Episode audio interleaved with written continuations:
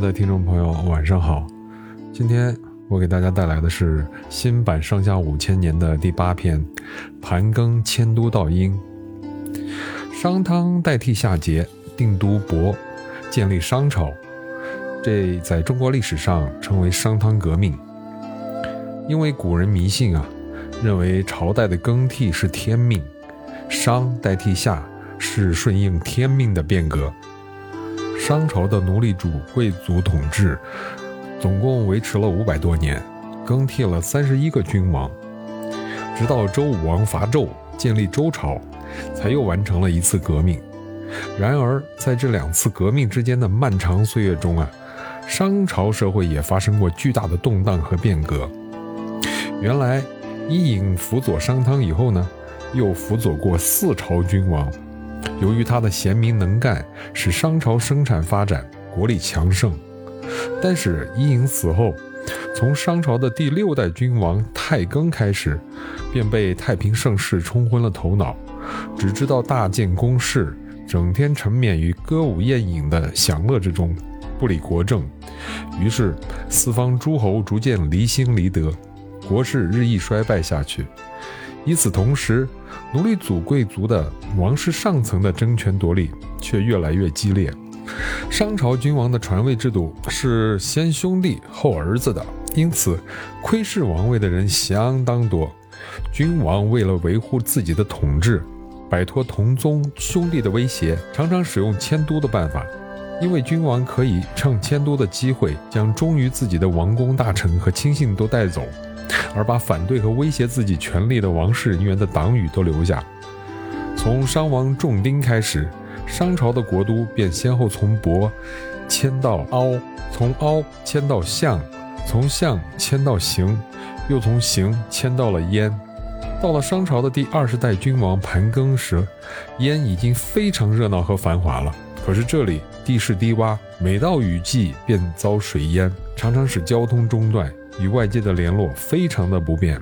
盘庚啊是个有作为的君王，他决心要在自己的手里整顿朝政，复兴国家。为了达到这一目的，第一步他便决定迁都，因为他知道这样不但可以避免水患，还可以摆脱那些王公贵族的老臣对自己的钳制，放开手脚推行自己的治国方针，同时也趁机治理一下上层贵族的奢靡之风。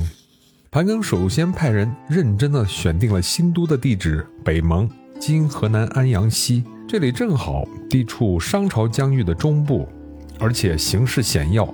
它左有孟蒙关，右有漳水和涪水，前有大河可供航行，北有太行山做屏障，是号令天下的理想之地。接着，盘庚便立刻颁布了迁都令，遭到了不少上层贵族的反对。他们有的假装要维护祖宗的宗庙，有的说都城由燕向北蒙迁移是西迁，不吉利；有的甚至煽动一些平民出来请愿闹事。盘庚于是果断地宣布，迁都的事我已请巫师多次卜算过，是顺应天意的事，这也是有利国家的安定和百姓幸福的事。我的决心已定，谁再反对将受到严惩。这样，盘庚终于将商都迁到了北蒙，并且很快将这里建成一个政治和经济中心，取名为大义商。盘庚在这里进行了一系列的整顿与改革，使商王朝得到了振兴。盘庚在位二十八年，他以后商朝又经历了八代十一个王，再也没有迁都。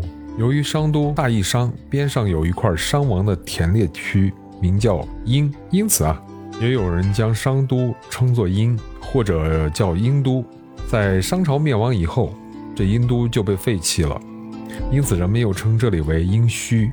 殷墟实际上是今人在考古时候发现的，地点呢在今河南安阳小屯村一带。从1928年开始发掘到现在，共挖掘出刻有文字的龟甲和兽片十多万片。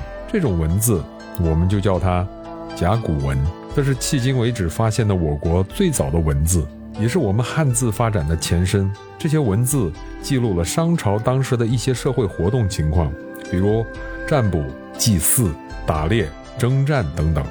我国有文字记载的历史，也正是从这个时候开始的。从殷墟中还挖掘出了许多青铜器，它们有各种生活器皿、祭器和兵器，制作都很精良。还有许多农作物的种子和牛羊猪马等家畜的遗骸，可见当时的冶炼技术和农牧业都是有很大的发展。